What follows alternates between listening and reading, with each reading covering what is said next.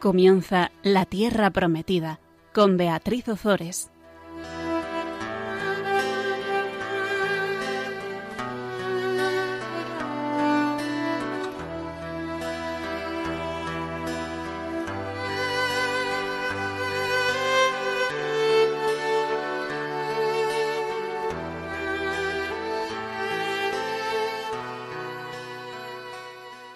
Buenas tardes, queridos oyentes de Radio María. Estamos con todos vosotros un miércoles más compartiendo la palabra de Dios en el programa La Tierra Prometida. Buenas tardes, Gonzalo. Buenas tardes, Beatriz. Vamos, si te parece, a hacer una oración al Espíritu Santo y después ya comenzamos el, programa. Espíritu Santo, eres, el, alma de mi alma, te adoro humildemente. Ilumíname fortifícame, guíame, consuélame. Y en cuanto corresponda al plan eterno, Padre Dios, revélame tus deseos. Dame a conocer lo que el amor eterno desea en mí. Dame a conocer lo que debo realizar. Dame a conocer lo que debo sufrir. Dame a conocer lo que con silenciosa modestia y en oración debo aceptar, cargar y soportar. Sí, Espíritu Santo, dame a conocer tu voluntad y la voluntad del Padre, pues toda mi vida no quiero ser otra cosa que un continuado, perpetuo sí a los deseos y al querer del eterno Padre Dios. Bueno, pues en el programa pasado estuvimos hablando de la vocación de Samuel. Habla, Señor, que tu siervo escucha. Y quedamos todos nuestros oyentes y nosotros también en que íbamos a repetir día y noche, habla, Señor, que tu siervo escucha. Nosotros se lo hemos dicho a, a nuestros hijos y le decimos que no solo repitan, habla, Señor, que tu siervo escucha, sino que también cada vez que les hablamos nos digan, habladnos que escuchamos pero no nos han hecho mucho caso.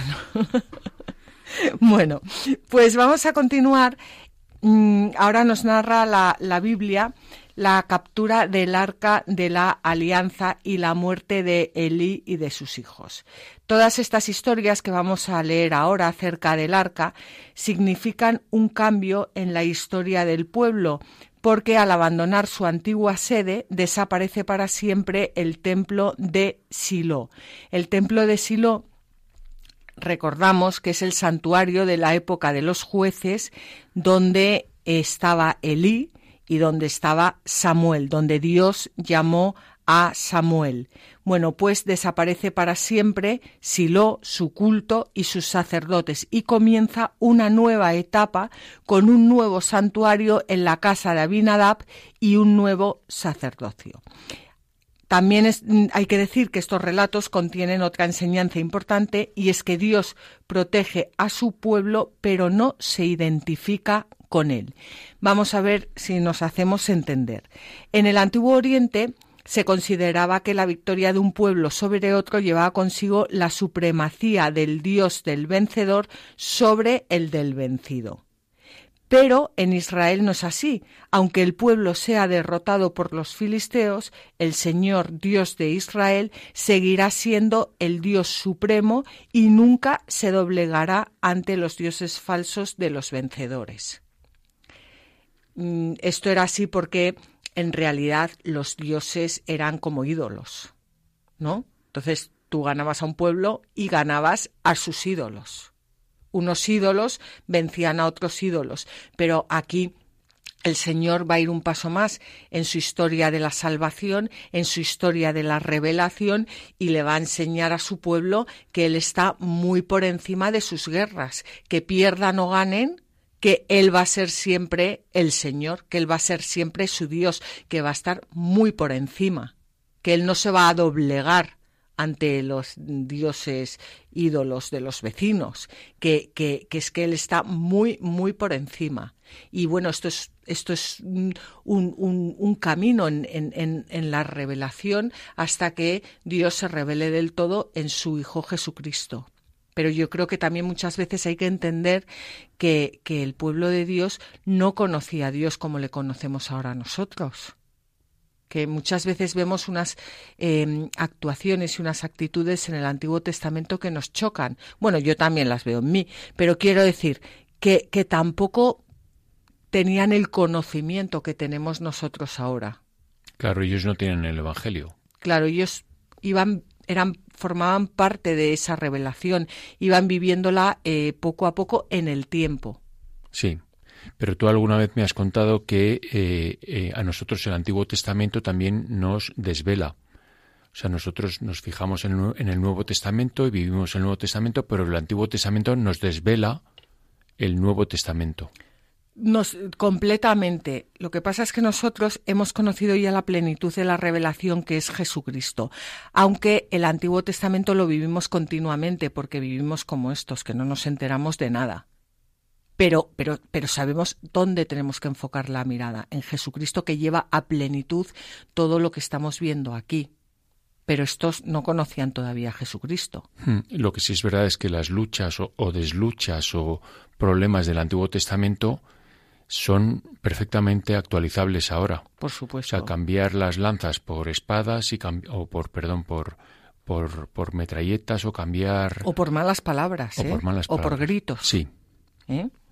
Bueno, pues estos relatos eh, también tienen unas anécdotas que están llenas de ironía, de, perdón, de ironía y de elementos propios del folclore popular, como por ejemplo, mm, vamos a ver más adelante, la ofrenda de ratas y tumores de oro. Pero bajo todo esto, eh, lo que se transmite es la idea fundamental de que el Señor rige a su pueblo y le protege incluso en los momentos de mayor desgracia, y por eso va a ser reconocido y honrado incluso por los pueblos paganos como los filisteos. Y esto es muy aplicable a nuestros días también. El Señor rige a la Iglesia y la protege incluso en los momentos de mayor desgracia. Por lo por eso no hay nada peor que un cristiano pesimista, porque no ha entendido esto. O sea, el Señor rija su pueblo y lo protege en todos los momentos. Y por eso es importante acercarnos a la palabra de Dios y hacerla nuestra y rezarla, porque así iremos, eh, iremos entendiendo y percibiendo todo el plan de salvación en la historia eh, que estamos viviendo nosotros en este momento. Y el Señor siempre rige a la Iglesia y siempre la protege. Entonces, todos estos pesimistas eh, o, que o, nosotros mismos que muchas veces podemos tener esa actitud de desánimo, que no, que el Señor está protegiéndonos constantemente y rigiendo a su iglesia y a su pueblo, y que nuestra esperanza está siempre en el Señor y que por eso debemos estar alegres. Entonces, eh, respecto a Europa, por ejemplo, que está en un, en un proceso de, de, de, sacralización, en un proceso de alejamiento de, del cristianismo, ¿no? Eh, ¿Cómo tenemos que ser ahora? Pues, por una parte, eh, ser siempre fieles a Dios, perseverar y por otra parte ejercer, bueno, que es lo mismo, eh, eh, nuestro, nuestro bautismo, ser sacerdotes, profetas y reyes. Y no ser, ocuparnos de números. Ser sacerdotes de Dios, ofrecer sacrificios y ofrecernos a nosotros mismos, hablar en nombre de Dios y traer el reino de Dios a la tierra. Y si podemos hacer algo más porque el Señor nos lo pide en oración, pues ese granito de arena que ponemos. Pero, pero todo lo que hagamos que esté regado por la oración. Bueno, pues vamos con el capítulo cuarto de Samuel. Vamos a ver qué pasa con el arca de la alianza. En aquellos días, los filisteos se preparaban para la guerra. Israel salió a enfrentarse con ellos y acamparon junto a Eben Ha-Ezer, mientras que los filisteos habían acampado en Afec. Estos formaron en orden de combate frente a Israel. Se entabló la batalla e Israel fue derrotado a manos de los filisteos. Murieron en el campo de batalla, dispersos por todas partes, cerca de cuatro mil hombres. Cuando el pueblo volvió al campamento, los ancianos de Israel dijeron ¿Por qué nos ha afligido hoy el Señor con la derrota ante los filisteos? traigamos desde Silo el arca de la alianza del Señor y llevémosla con nosotros para que nos salve de nuestros enemigos. Bueno, pues Israel lucha con los filisteos con las armas de este mundo. Ese es el problema, que el, mismo problema que tenemos nosotros ahora, que muchas veces luchamos contra los filisteos con las armas de este mundo.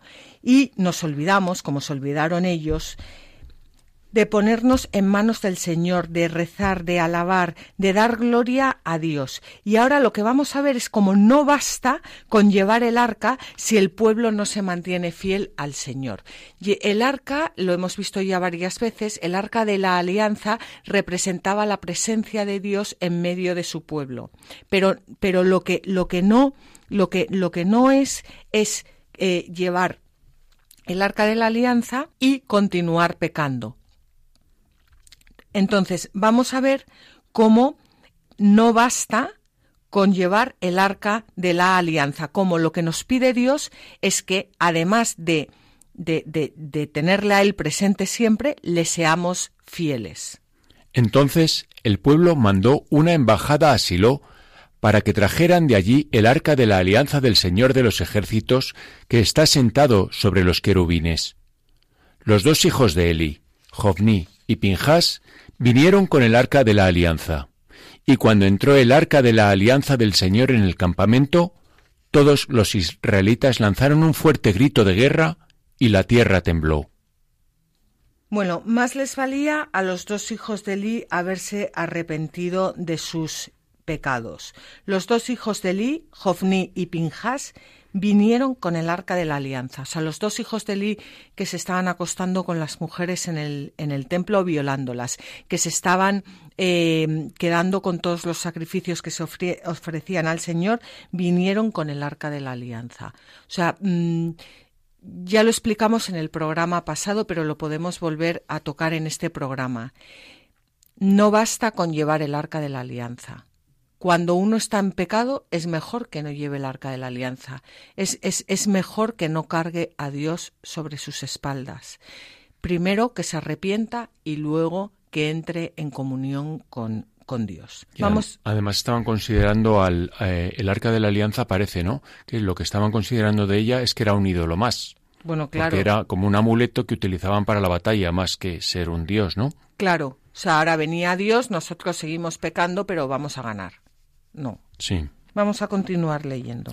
Oyeron los filisteos el estruendo de los gritos y dijeron, ¿Qué significa ese alboroto tan grande en el campamento de los hebreos? Y supieron que el arca del Señor estaba en el campamento. Los filisteos tuvieron miedo y decían, Ha venido su Dios al campamento, ay de nosotros, nunca había sucedido tal cosa. ¿Quién nos librará de la mano de este Dios tan poderoso? Este es el que hirió en el desierto a los egipcios con toda clase de plagas. Tened ánimo y portaos como hombres filisteos. No sirváis a los hebreos como ellos os sirvieron a vosotros. Sed hombres y luchad. Bueno, pues este es el, lenguaje del mundo, ¿no? Sed hombres y luchad. Eh, y, eh, fíjate, Gonzalo, que dice, dicen los filisteos, ¿Quién nos librará de la mano de ese Dios tan poderoso? Este es el que hirió en el desierto a los egipcios con toda clase de plagas, de perdón, de plagas. Pero no no dice nos vamos a convertir a él, sino vamos a ser hombres y vamos a luchar porque les vamos a ganar, que esto es muy humano. O sea, yo voy a quedar por encima de, de este Dios. Yo que soy fuerte, me lo voy a cargar. ¿eh? Bueno, pues pues así es un poco como piensa el mundo, ¿no? Los filisteos en hebreo, Pelestim, eran uno de los pueblos del mar, es decir, uno de los pueblos no semitas que se instalaron en la costa meridional de Canaán. Sus cinco ciudades más importantes eran Gaza, Ascalón, Asdod, Gat y Ecrón. Y por extensión la palabra griega, no sé muy bien cómo se pronuncia, pero Palaistine, tierra de los Pelestim, pasó a designar toda la tierra de Canaán y dio origen al nombre de Palestina. Lo que es importante ver aquí es que los israelitas nunca llegaron a apoderarse del todo de la zona filistea. por lo que por lo que desde los relatos de los patriarcas hasta los libros de los reyes, los filisteos son presentados como enemigos er-, irreconciliables. Y si leemos la Biblia eh, en sentido espiritual, veremos que los israelitas no pudieron apoderarse de toda la zona filistea porque no se mantenían fieles al Señor. Y eso es lo que nosotros tenemos que, que ver en estas líneas y que pensar cómo nosotros muchas veces tampoco nos apoderamos de de, de, de, todo nuestro ser, lo, lo dominamos, eh, eh, la voluntad reina en, en, nuestro cuerpo, como, como eso muchas veces no podemos hacerlo porque no nos mantenemos fieles al Señor. Y en cuanto eh, nos descuidamos, pues es el cuerpo el que, el que nos domina a nosotros en vez de nosotros dominar al cuerpo. Y yo creo que es importante también ir un poco eh, por ahí al hacer esta lectura. De todas formas, también es importante decir que los filisteos dan testimonio de que Dios eligió una nación, que fue Israel, para enseñar a todas las demás el conocimiento de Dios. Y aunque ellos no se vuelven a Dios, porque van a luchar contra Él, pero lo reconocen, lo reconocen como, como un Dios potente y un Dios eh, fuerte. Vamos a dejar un espacio para la música y después continuamos.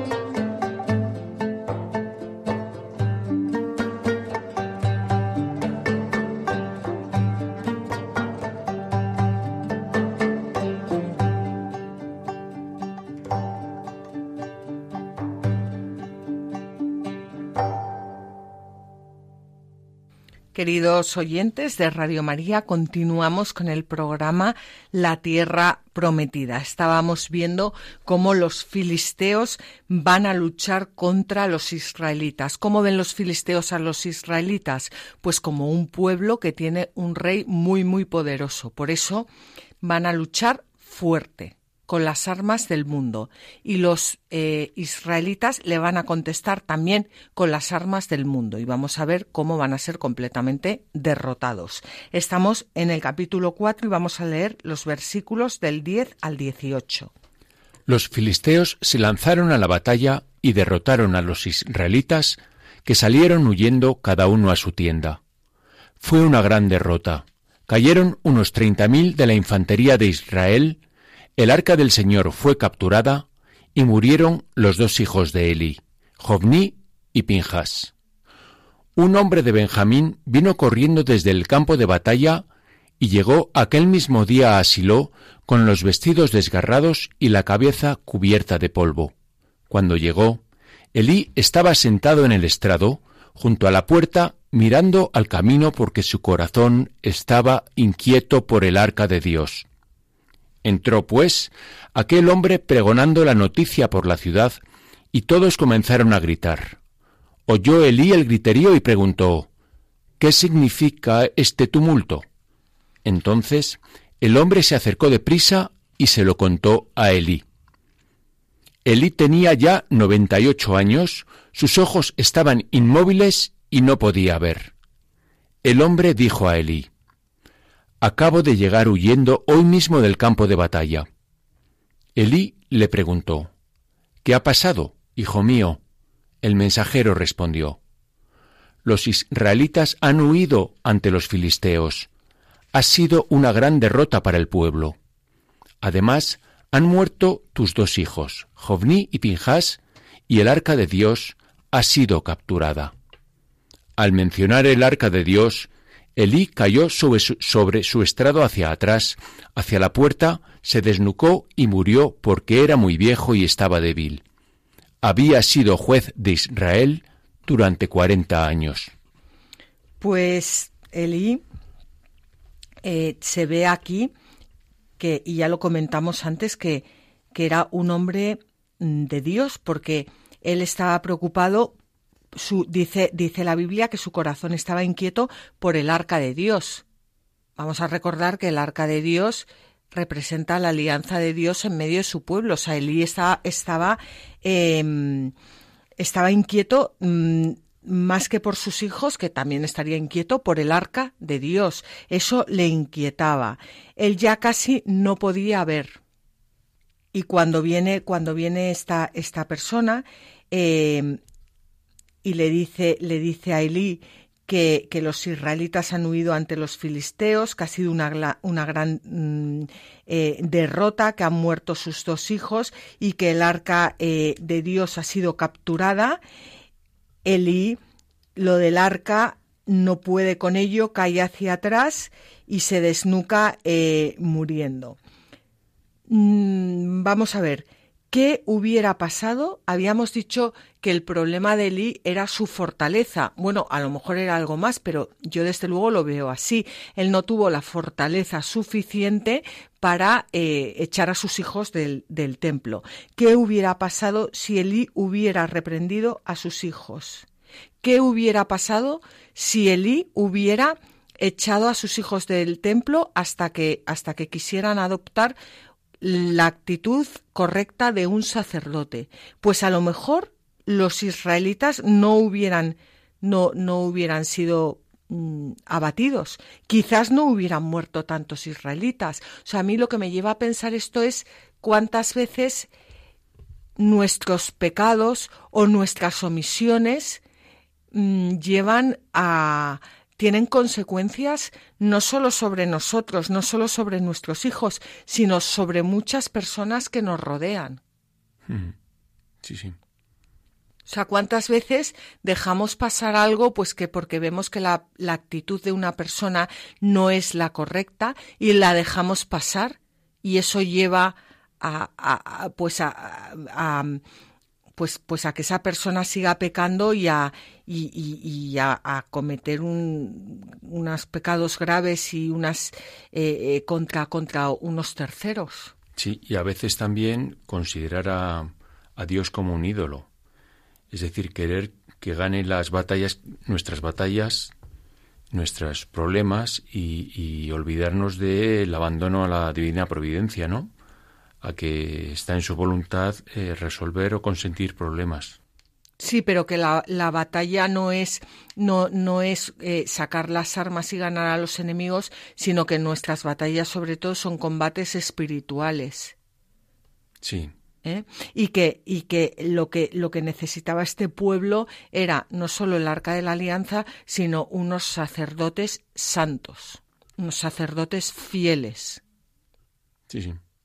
¿Eh? porque muchas veces la falta de santidad, y, ya digo, no solo de los sacerdotes, sino también la nuestra que somos sacerdotes eh, por el bautismo, eh, lleva muchas derrotas y lleva a muchas personas a la perdición. En fin, es todo un misterio. Bueno, pues el marco de la desaparición del arca son la, las guerras contra los eh, filisteos. Y así se subraya que la muerte de Elí y la de sus hijos, los sacerdotes de Silo, la captura del arca y la derrota del pueblo tienen la misma causa, que son los pecados de los hijos de Elí. Por eso es tan importante escuchar esta palabra, masticarla, hacerla nuestra, rezarla, porque si no lo hacemos así, pues mm, se nos y la, y la leemos de corrido, pues mm, en fin, una lucha de un pueblo contra otro eh, no, no es lo que la Biblia nos quiere contar. O sea, el, eh, Dios quiere ir mucho más allá. Y lo que nos está diciendo es quiénes son tus enemigos, cómo estás luchando contra tus enemigos. Porque si no te acoges a mí eh, bajo mis alas y me dejas a mí que luche, si tú no te acoges bajo mis alas, ¿qué, qué vas a hacer? Ya lo dijo Jesucristo, sin mí no podéis hacer nada. Pero no sé, parece que se nos olvida. Bueno, pues vamos a leer un, un comentario, Gonzalo, si te parece, de San Jerónimo, que habla de cómo Elí se desnucó y murió. Mira la honestidad que se exige en el obispo, pues si sus hijos son deshonestos, él no puede ser obispo y ofenderá a Dios con el mismo pecado con que le ofendió el sacerdote Elí, que sí había corregido a sus hijos, pero, por no apartar a los que obraban mal, cayó hacia atrás y murió antes que la lámpara de Dios se apagara. Bueno, pues yo creo que el mensaje queda claro que el pecado hay que cortarlo de raíz. Si lo podamos, al final cada vez es más grande. Hay que cortarlo de raíz. Los pecados hay que, como las malas hierbas, hay que arrancarlas y arrancar toda la raíz y tirarlas y quemarlas. ¿eh? Pero, pero cuando vas podando un poquito por aquí y por allá, al final lo único que consigues es que eh, se, haga, se, se, se haga enorme y fuerte y totalmente enraizado en nuestras almas. ¿eh? Bueno, y hay otro comentario aquí también muy bonito de San Cesario de Arles, que si quieres eh, lo, lo leemos porque, bueno, vamos a leerlo. La predicación exigente procura medicina a los enfermos y a los sanos les proporciona honores. No es de poca importancia que el Espíritu Santo amenace por el profeta a los sacerdotes del Señor. Si no le adviertes al impío su iniquidad, dice, demandaré su sangre de tu mano. Y también, Clama, no ceses. Eleva tu voz como una trompeta. Denuncia a mi pueblo sus pecados. Por eso, hermanos muy queridos, siempre que humildemente os digo algo para salud de vuestra alma, descargo mi conciencia delante de Dios. Porque temo y me horroriza sobremanera el ejemplo del sacerdote Elí que, al oír que sus hijos cometían adulterios, fingió que los castigaba o los apartaba de la comunidad y sólo los amonestó levemente diciendo, Hijos, no son buenos los rumores que oigo de vosotros.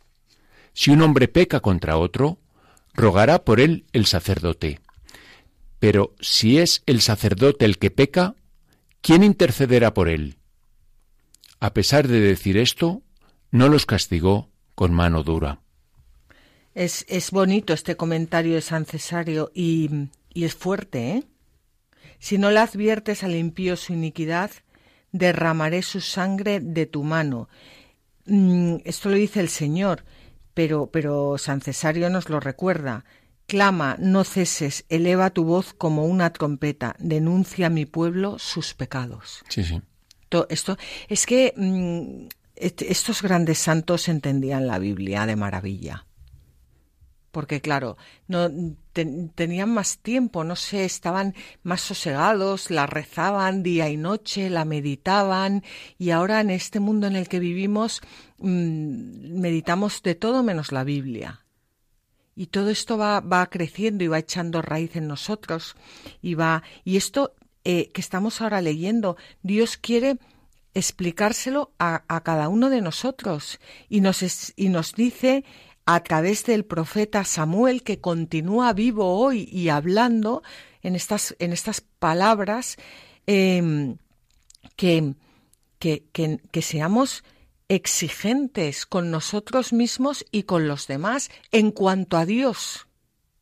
No en cuanto a ser perfectos de doña perfecta y don perfecto, sino en cuanto a la santidad, en cuanto en cuanto a, ayudar a los demás a llenarse de Dios, porque ahí es donde está la verdadera felicidad.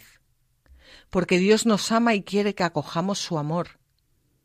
y quiere que todos eh, los hombres se salven y lleguen al conocimiento de la verdad. Y a la verdad solo se puede llegar cuando buscamos la santidad. Porque mientras vivimos en pecado y no queremos salir de ahí, pues se nos nubla mucho la vista. O sea, estás diciendo un poco que la santidad no es algo individual, no es algo que tengas que cuidar para ti mismo, ¿no? Sino que tienes que decir las cosas porque eh, deseas la santidad de los demás y porque somos también custodios de la, de la santidad de los demás.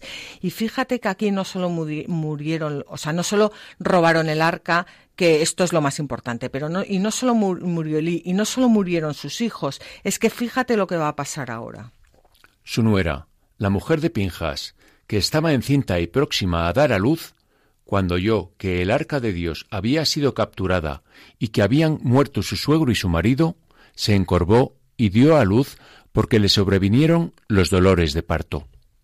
Estando a punto de morir, las que la atendían le dijeron No temas, que has dado luz un niño. Pero ella no respondió ni prestó atención. Al niño le puso el nombre de Icabod, diciendo La gloria de Israel ha sido desterrada, refiriéndose a la captura del arca, a su suegro y a su marido, y decía la gloria de Israel ha sido desterrada porque ha sido capturada el arca de Dios. Pues es impresionante cómo eh, en la Biblia todo nos sirve para meditar. La, nuera, la nuera de Lee, la mujer de Pinjas, estaba encinta y estaba a punto de dar a luz. Y cuando escucha que el arca de Dios ha sido capturada y que ha muerto su suegro y su marido, se encorvó. Cómo nuestro cuerpo acompaña al pecado. No, no, no dice, no dice, eh, creció, eh, se le iluminó la cara, eh, son, no, se encorvó, se encorvó. O sea, nuestro, nuestro alma y nuestro cuerpo están en esta, en este mundo, están unidos. Y, y, y es como, como que, que se, se tensó. Se tensó, sí. Y, y, y, ella también murió. Y cuando, cuando las que estaban con ella le dijeron no temas, ha estado a luz un niño, que es lo que lo, lo mejor que, que, le puede suceder a, a, a, pues, pues a una mujer que está casada, ¿no? Y, y que y de esa época que, que, que, continuaba su vida a través de, de, sus hijos, porque hoy en día sabemos que no, que no, o sea, bueno, sí, que nuestra vida continúa a través de nuestros hijos, pero, pero también espirituales. Pero, pero antes se pensaba que si no se tenía un hijo, pues que ya no se dejaba de existir pero ella le pone el nombre de Icabod diciendo la gloria de Israel ha sido desterrada porque la, porque eh, la presencia de Dios ha sido desterrada. La presencia, la gloria de Dios ha sido desterrada eh, del pueblo. Y, bueno, pues no sé, es, es, es impresionante ver eh, pues cuántas personas murieron, en, o sea, no solo los israelitas, que murieron un montón en la batalla, sino además en la familia de Elí por los pecados de los hijos eh, y por el consentimiento del padre. El padre, los dos hijos, la nuera, o sea, cómo, cómo el, el, el, bien se expande, pero cómo, cómo el pecado eh, también. Pero de todas formas, y esto es lo importante, sería erróneo pensar que los filisteos han vencido, porque a ver si yo esto lo sé explicar, que es muy importante. El que ha vencido aquí y el que vence siempre es Dios. Dios es el que ha vencido a los israelitas a través de los filisteos, por haber desconfiado de él y haber confiado solo en las instituciones y los objetos que no tienen valor permanente como son el santuario y los sacerdotes. Es decir, que, que Dios, para Dios, a Dios todo les sirve para bien, y a los que aman a Dios todo les sirve para bien. Y lo que ha buscado Dios permitiendo que los, que los israelitas sean derrotados por los filisteos es llamarles a la conversión, llamarles a acoger su amor en su corazón. Y muchas veces cuando nosotros solo vemos derrotas, por parte de Dios ya hay grandes victorias, porque Dios está viendo cómo a través de esas derrotas nosotros le vamos a abrir el corazón. Vamos a, a, poner unos momentos de música para meditar estas cosas y continuamos.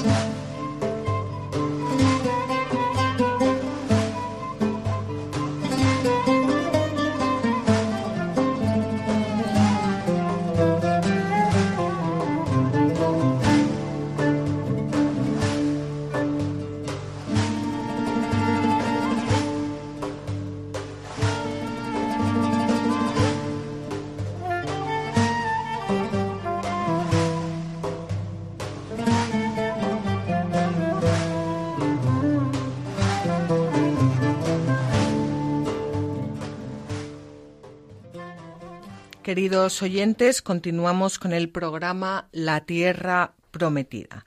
Estábamos hablando del arca de la alianza, como éste ha sido capturada por los filisteos. Elí y sus hijos han muerto y vamos a ver qué ocurre ahora con el arca en poder de los filisteos. Estamos en el capítulo 5 del primer libro de Samuel y vamos a leer los versículos 1 al 5. Los filisteos capturaron el arca de Dios y la trasladaron desde Eben Ha-Ezer hasta Asdod. Tomaron los filisteos el arca de Dios, la introdujeron en el templo de Dagón y la colocaron junto a Dagón. Al día siguiente se levantaron los asdodeos y encontraron a Dagón caído boca abajo en tierra ante el arca del Señor. Levantaron a Dagón y lo volvieron a colocar en su sitio. A la mañana siguiente, otra vez encontraron a Dagón caído en tierra ante el Señor. Su cabeza y sus manos estaban cortadas en el umbral. Sólo le quedaba el tronco. Por eso los sacerdotes de Dagón y todos los que entran en su templo en Asdod no pisan el umbral hasta el día de hoy. Bueno, pues los filisteos capturan el, el arca, la trasladan eh, hasta Asdod. Asdod es una de sus, de sus cinco ciudades importantes, como habíamos visto, y eh, la introducen en el templo de Dagón. Dagón es el dios de los filisteos. Y lo ponen ahí, como habíamos dicho, ¿te acuerdas? Como una victoria más. O sea, los pueblos vencían, cuando vencían a otro pueblo, vencían también a su dios. Entonces se cogían a su dios, a su ídolo, a su ídolo y lo llevaban a su templo y lo ponían, pues hacían su colección de ídolos y lo ponían ante, ante, ante su dios como para, para mm, pues para que, para que, para que el dios vencido adorase a su, a su dios. Era como un trofeo para su dios, ¿no? Y ahí lo colocan. Y tiene gracia porque al día siguiente los, los asdodeos eh, eh, se, levantan y se encuentran al, al, tal Dagón, al rey de los filisteos, eh, caído boca abajo en tierra ante el arca del Señor. O sea, es que, es que la Biblia de vez en cuando tiene, tiene partes que a mí me hacen muchísima gracia porque no se cayó para atrás, no se cayó de lado, se cayó boca abajo, como diciendo, no, no es, eh, eh, no es el, el Dios de Israel el que te va a adorar a ti, eres tú el que vas a adorar al Dios de Israel. Y los, los asdodeos, bueno, pues levantan otra vez a Dagón, porque por supuesto es un ídolo y no se puede levantar él solo, y lo vuelven a colocar en su sitio. Y a la mañana siguiente lo encuentran otra vez caído en, tierra, en tierra ante el Señor, pero con la cabeza cortada y con las manos eh, cortadas en el umbral.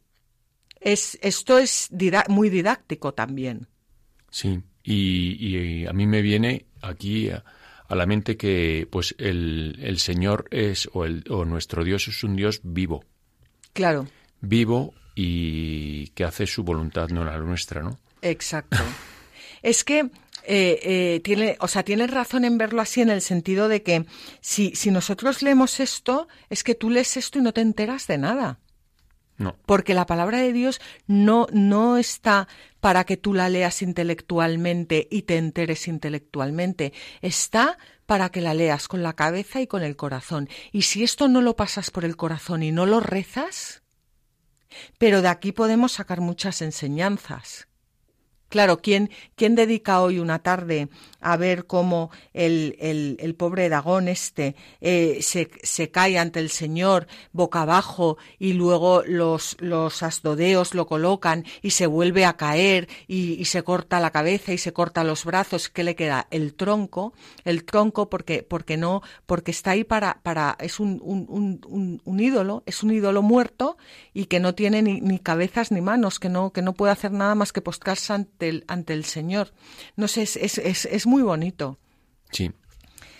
Y cómo también esa, ese corte de cabeza eh, puede significar como Dios muchas veces eh, pues nos vuelve a tumbar otra vez en el suelo con nuestros pensamientos, nuestras formas de pensar, nuestras manos, es decir, nuestras obras, para que nos, nos acabemos dando cuenta que solo debemos adorarle a Él, que nuestras obras, si no, si no son ofrecidas a Él, si nuestro trabajo, si nuestro pensamiento, si no está a su servicio, pues en el fondo no sirve para mucho, o sea, no sirve para nada. O sea, un poco hablas de del abandono, del abandono a, la voluntad de Dios. Por supuesto, pero del abandono de, nuestras ideas, de nuestro pensamiento, de, de, ponerlo todo al servicio de Dios, de que las obras de nuestras manos sean obras fruto de la oración y no de nuestro pensamiento de que vamos a salvar al mundo. Eh, ¿Puedo contar una cosa de, del otro día en misa? De un sacerdote que en una homilía estuvo contando que la oración, ¿no? Y, se podemos orar por la mañana, ir a misa por la mañana, pero claro, eh, después de orar y, salir a la calle, pues queda todo el día por delante y entonces queda, queda el día. ¿Cómo, ¿Cómo podemos cómo podemos vivir ese día? Solo con obras, porque lo único que vamos a hacer durante el día son obras. Igual se reza en otros momentos, pero en general obras, ¿no? Y cómo esas obras, hablando tú de obras, son fundamentales porque son parte de la oración. Esas obras, lo ideal sería convertirlas en pura oración. O sea, que todas las obras fueran buenas, enfocadas al Evangelio, enfocadas a Dios. O sea, que no solo hablamos con las palabras, sino también con las obras. Sí. Exacto.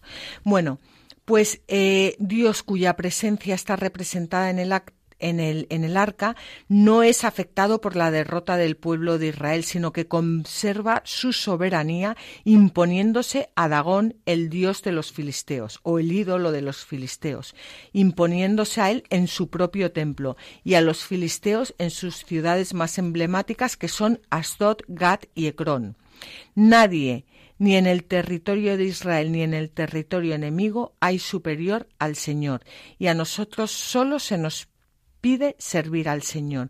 Y aquí hemos metido un, comentario del cardenal eh, John Henry Newman que, que, bueno, mm, en un primer momento puede parecer que no tiene mucho que ver, pero ya veréis como sí. El torbellino y la danza de los asuntos mundanos no es sino como un torbellino de hojas y polvo, del cual nada resulta. Dura en el día, pero no se le encuentra a la noche.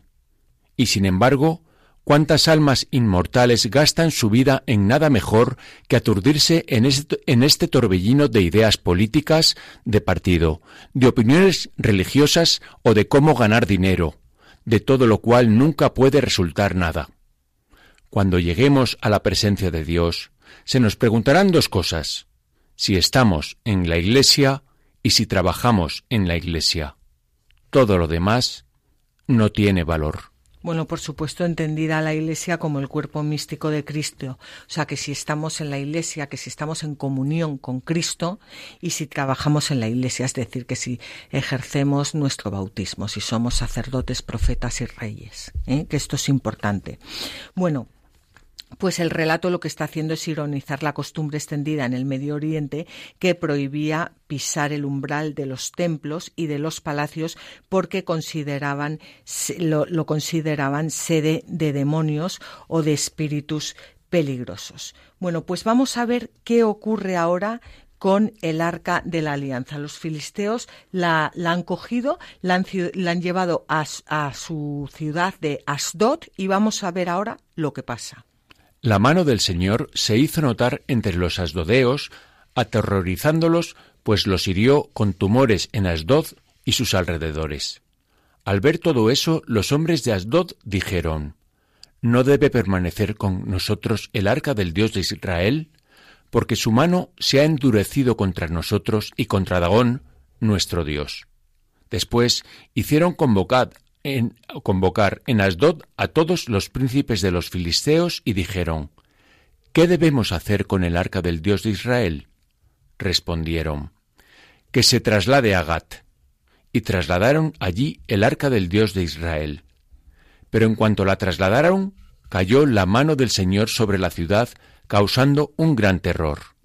Hirió a todos los hombres de la ciudad, pequeños y grandes, y les brotaron tumores Entonces trasladaron el arca a Ecrón, pero en cuanto el arca de Dios llegó a Ecrón, exclamaron los ecronitas, Nos han traído el arca del Dios de Israel para hacernos morir a nosotros y a nuestro pueblo. Así que hicieron convocar a todos los príncipes de los filisteos y les dijeron, Devolved el arca del Dios de Israel, que vuelva a su sitio y no nos haga morir a nosotros y a nuestro pueblo. Pues había un pánico mortal por toda la ciudad, porque la mano de Dios había descargado muy duramente allí. Los que no habían muerto estaban infectados de tumores y el clamor de la ciudad llegaba hasta el cielo. Bueno, la verdad es que esto es genial porque tenemos a los filisteos, primero llevan el arca de la alianza a Asdod y, se y como eh, nos hablan de, de, los tumores, los de Asdod se la quitan de encima y se la mandan a los de Gat. Y los de Gat eh, mm, también les ocurre lo mismo y se la, y se la mandan a los de Ecrón. ¿Qué, qué, qué actual es esto, verdad? O sea, aquí cada uno se va pasando el muerto al siguiente se quita el mochuelo de encima, ¿no? Se quita el mochuelo de encima y no quiere saber nada. Es, es que los filisteos representan, pues, pues lo que es el mundo, o sea, lo que, cómo, cómo vivimos en este mundo cuando, cuando no, cuando, no estamos al servicio de Dios, es que pasa siempre. A mí me pasaba el otro día que no sé qué problema había y llamaba a uno y me decía que había sido el otro. Llamaba al otro y, al final digo yo, pero a mí ya qué me importa quién haya sido, si yo lo que quiero es resolver un problema. No, mm, y la gente muchas veces, o, la gente y yo misma, lo que hacemos es quitarnos los problemas de encima, pero, pero no, no los resolvemos, sino que se los pasamos al de al lado. Y luego, por otra parte, la, aquí parece ¿no? que subyace la, la incomodidad que causa el bien en un entorno de mal, ¿no? Claro. Porque en principio el bien, digamos que puede ser como débil y entonces pues lo podrías machacar y entonces no te causa problema. Pero no, no, no. Eh, aquí estamos viendo que, el, bien, eh, la semilla de un bien en, en, en, una comunidad grande de mal, pues, pues causa muchísima muchísimo desasosiego. Bueno, y luego también, ahora no nos da tiempo de comentarlo porque casi está finalizando el programa, pero lo dejamos para el siguiente, ¿qué son esos tumores? ¿Qué son esos tumores? ¿Qué quiere decir eso? Ah, bueno, pues, pues lo veremos en el programa siguiente, qué son esos tumores, porque el, el Arca de la Alianza no, no, se puede leer esto al pie de la letra, que llegara allí, que se dedicara a que de repente todos tuvieran un tumor en la nariz. O sea, habrá que ver qué son esos tumores pero de aquí al programa siguiente dejamos a nuestros oyentes que lo, que lo, que lo piensen, ¿no? Bueno, pues al final se van quitando el mochuelo y lo que quieren es devolver el arca de Dios em, a, su, a su sitio porque se dan cuenta que el arca de Dios entre ellos no puede estar. La verdad, la verdad, no, la, la mentira, las tinieblas no soportan la verdad y, doy una pista a los oyentes que, mm, que piensen en esos tumores como tumores espirituales. ¿Eh?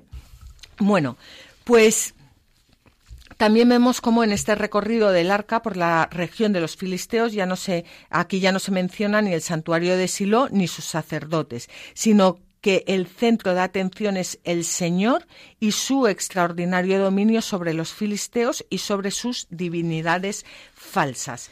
Vamos a, terminar el programa con un comentario de Teodoreto de Ciro. Por eso Dios hizo caer a Dagón, a quien adoraban como a un dios delante del arca, aunque no era más que una imagen muda e insensible, y de esta manera hizo presente la actitud de la adoración para que los filisteos aprendieran a diferenciar una imagen respecto del Dios verdadero.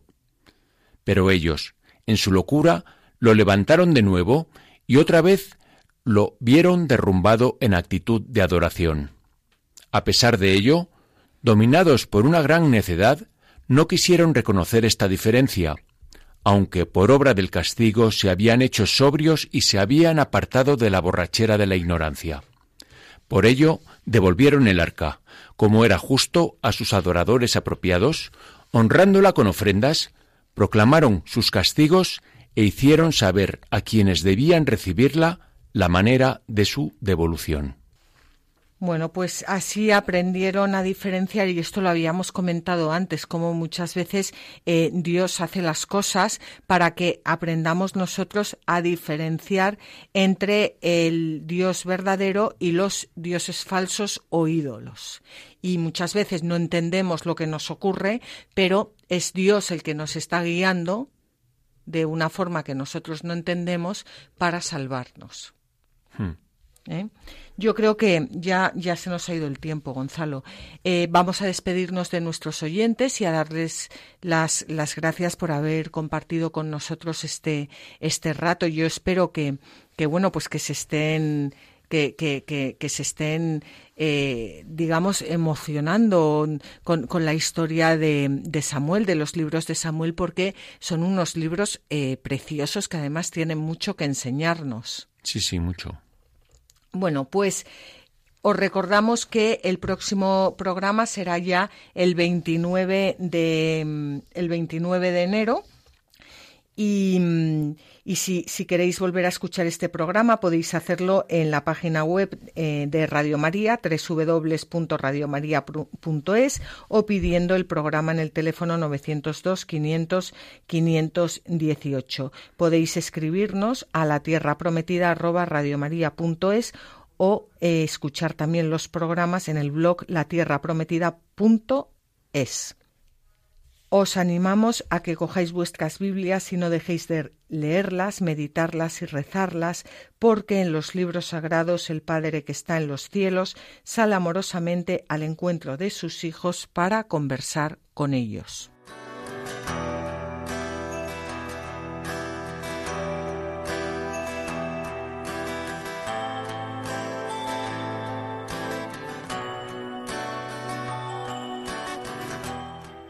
Así concluye La Tierra Prometida con Beatriz Ozores.